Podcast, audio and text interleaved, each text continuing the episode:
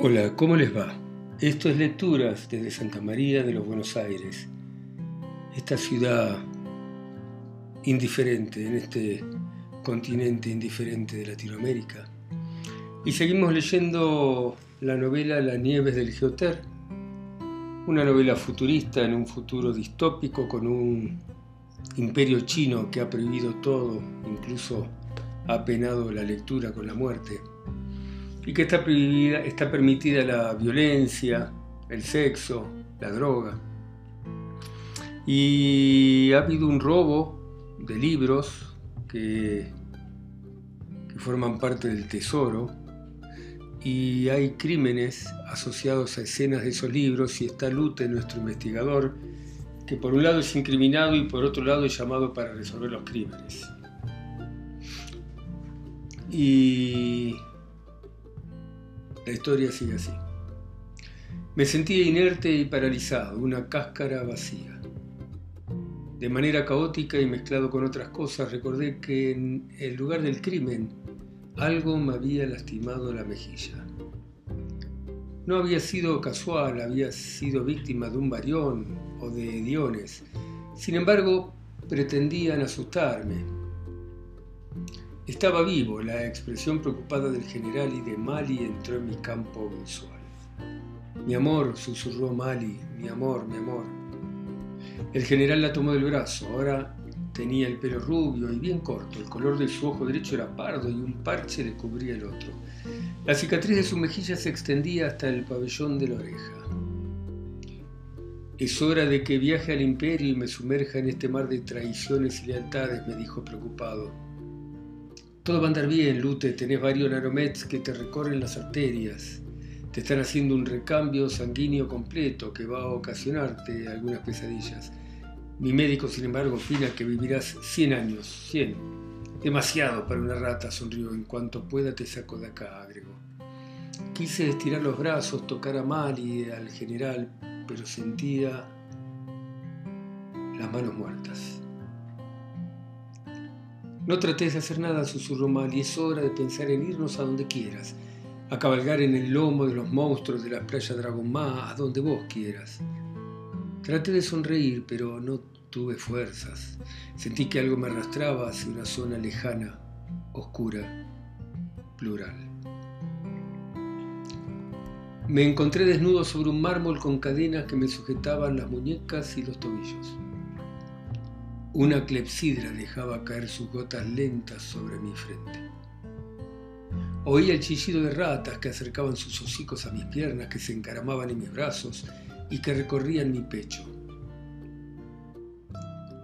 Me comenzaron a lastimar con sus pequeños alientos hediondos, con la mordedura de sus podridos dientes. Me di cuenta de que era la última víctima, que yacía sobre el escenario holográfico final y que había perdido la partida. Presté atención a un sonido que cortaba el aire unos metros por encima de mí. Un tenue resplandor hendía la negrura con su movimiento. Estaba en el cuento El Pozo y el Péndulo de Edgar Allan Poe. Pensé que entre tantas maneras misteriosas de morir, la elegida para mí, bien literaria, no era mala. Era hecha a mi medida como un lago que situaran encima a mi medida. Abrí los ojos y descubrí que seguía con vida, que no estaba en la cama de la desordenada habitación del Metropol, sino en el cálido ambiente de mi cabaña. Oí la voz de Mali que cantaba en la cocina. Quise moverme, pero el cuerpo me pesaba como diez atmósferas NIM. Mali apareció en la puerta del cuarto. Dormiste 22 horas, Sol me permitió traerte bajo la responsabilidad del médico del general. Se acercó y me besó la frente. Está fuera de peligro, pero no saben qué fue lo que entró por tu herida. El recambio sanguíneo te va a hacer sufrir un poco, vas a tener algunas pesadillas más, pero no tengas miedo. Estás en tu hogar, estás en casa. Y nuevamente lo plural me llevó a lo lejano ya el péndulo baja y se acerca. Dejó de ser un relámpago y un suceo para ser una hoja enorme y afilada que me busca. Las gotas siguen cayendo sobre mi frente y una rata obesa de mirada apática está mordiendo mi abdomen para entrar en él y comerme las entrañas. Deseo que la hoja me corte en pedazos, que el dolor se detenga, pero el tiempo se prolonga un instante, un año, un siglo. Sentí un hormigueo en los labios y abrí los ojos. Era la boca de Mali sobre la mía. La abracé y ella se dejó caer sobre mí. Volviste, dijo. Y no me voy a ir nunca más, contesté sintiendo de nuevo que el cuerpo me pertenecía. Tengo hambre. Dormiste 36 horas, Lute. Estuvo el general acá con su médico, te revisó y te encontró bien, estás fuera de peligro. Dijo que en cuanto al recambio se completara te ibas a despertar. Ahora vengo, agregó y salió de la cama rumbo a la cocina. Me enderecé. Me sentía entero, vital, lleno de ánimo. Me puse de pie y estiré la espalda. Busqué mi ropa y me vestí. Era hora de continuar, de estudiar la lista que me había dado Chao Yi y de encontrar la próxima víctima para tratar de impedir su muerte y sobre todas las pequeñas consideraciones, hacer algo de una buena vez para tratar de salvar mi pellejo. Mali se asomó en la puerta para decirme que la comida estaba servida. La fuente con conejo, el champiñón, humeaba. La salsa de hongos naturales con especies le daba el sabor justo Brindamos. El espumante centroamericano no estaba mal, parecía francés. Cenamos un rato en silencio. Miré a Mali. Estaba hermosa y sentí ganas de escaparme con ella, de llevarme de llevarla a algún punto lejano del imperio, a algún lugar donde nadie nos conociera, donde fuésemos extranjeros. Pensé en las playas del Golfo de Hamamet o en los laberintos profundos de Subvenecia. No quisiera que lo que voy a decir comenzó mal y me levanté y la besé. Está bien, voy a salir de esto, dije. Vos sos lo único que importa, ¿sabes? ¿Cómo está la comida? sonrió. No tengo palabras, contesté. El resto de la cena nos entretuvimos riéndonos de viejos recuerdos. Luego Mali decidió acostarse. Estoy muerta, dijo. Ahora que volviste puedo soñar en paz. La acompañé al dormitorio y me quedé con ella hasta que el sueño se la llevó. Sin hacer ruido salí de la habitación y me dirigí hacia el sótano. Encendí la luz de la biblioteca y comprobé que estuviese todo en su lugar. Miré alrededor para ver si faltaba algún objeto. Me senté frente a mi escritorio, activé el plasma y subí al sistema para decodificar la lista que me habían dado y estudiarla. Sumken, especialista en Hemingway. Lao Li, estudioso de Thomas Mann. Riswick, experto en la obra de Borges, todos críticos y escritores ahora muertos. Ninguno iba a poder agregar algo más a lo poco bello que quedaba en el mundo. Revisé de nuevo la lista de los libros robados, entonces descarté Muerte en Venecia de Thomas Mann, los cuentos de Hemingway y los libros de Borges. Me quedaban El Quijote, Cien años de soledad, la Biblia Cortázar y Jack London. Recorrí una vez más los nombres de la lista y reconocí el de Jaume, un hombrecito muy viejo y sucio, investigador apasionado de la Biblia, preso durante una temporada por la traducción de los papiros del Evangelio según Santiago. Hasta su ingreso en la lista PK vivía en una antigua mina de oro en Sandhurst, Australia. También estaba Vito Wolf, eminente especialista y autor de un tratado sobre el Quijote, donde quedaba definitivamente demostrada la autoría de dicho libro por Gutiérrez de Cetina. Era conocida la reputación de Jacques Ferrier por su conocimiento de la obra de Julio Cortázar. También aparecía Giovanni Monde, autor de numerosos libros sobre el colombiano García Márquez.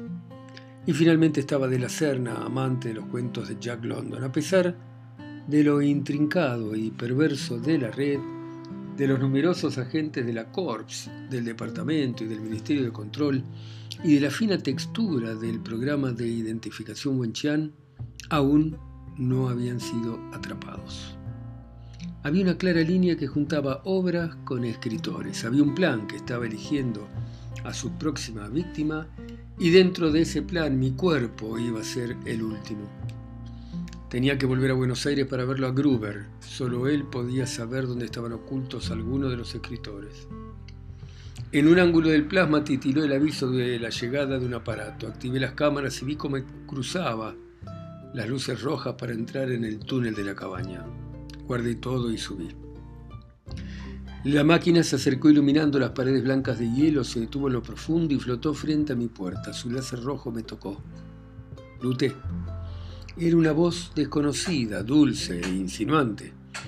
Había oído que Karen Siem, una adolescente de Sumatra con habilidades sexuales increíbles, había firmado un contrato millonario con SexFan. La efímera carrera de Virginia Fernández había concluido. Algo en la voz me recordó a Gypsy Taylor y a su famoso desnudo.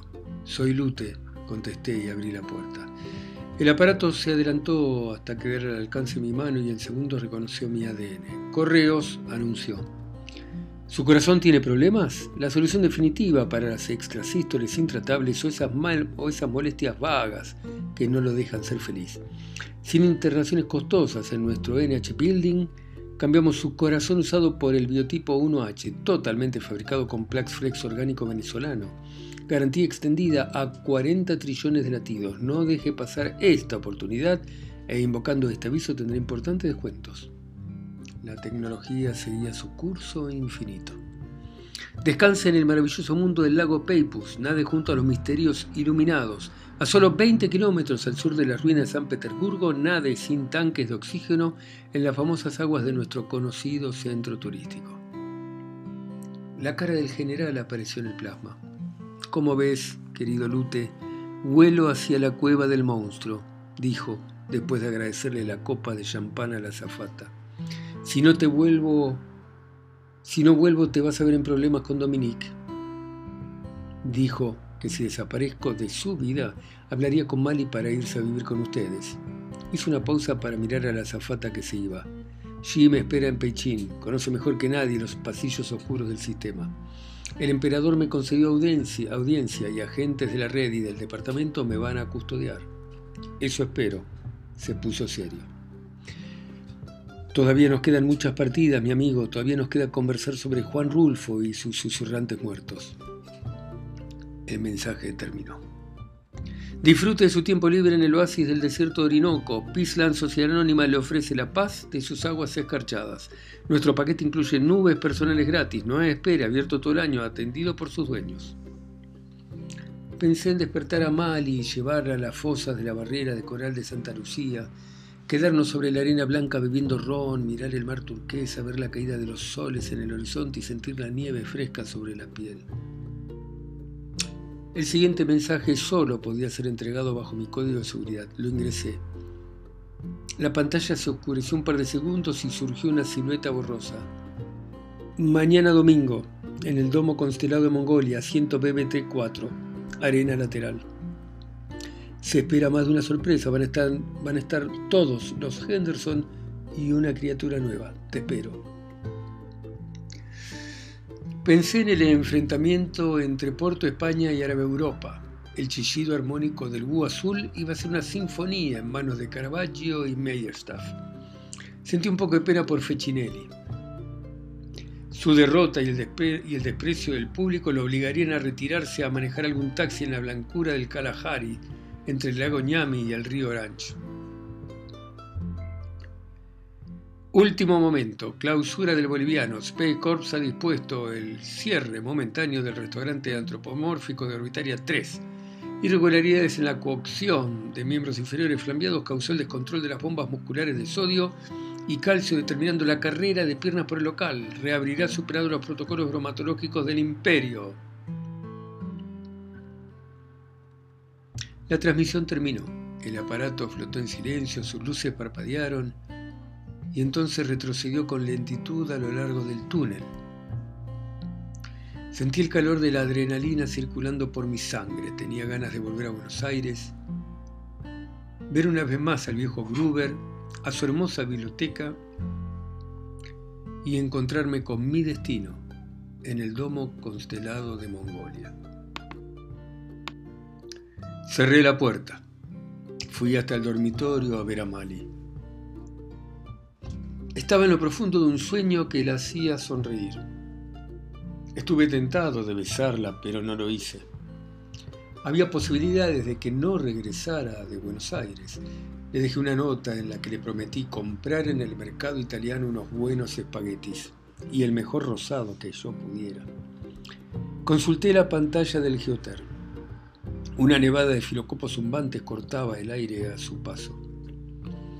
El taxi llegó pocos minutos después de que se estabilizara el tiempo se elevó sobre el lago iluminado por dos lunas enormes rodeadas de estrellas y partió en dirección a la terminal.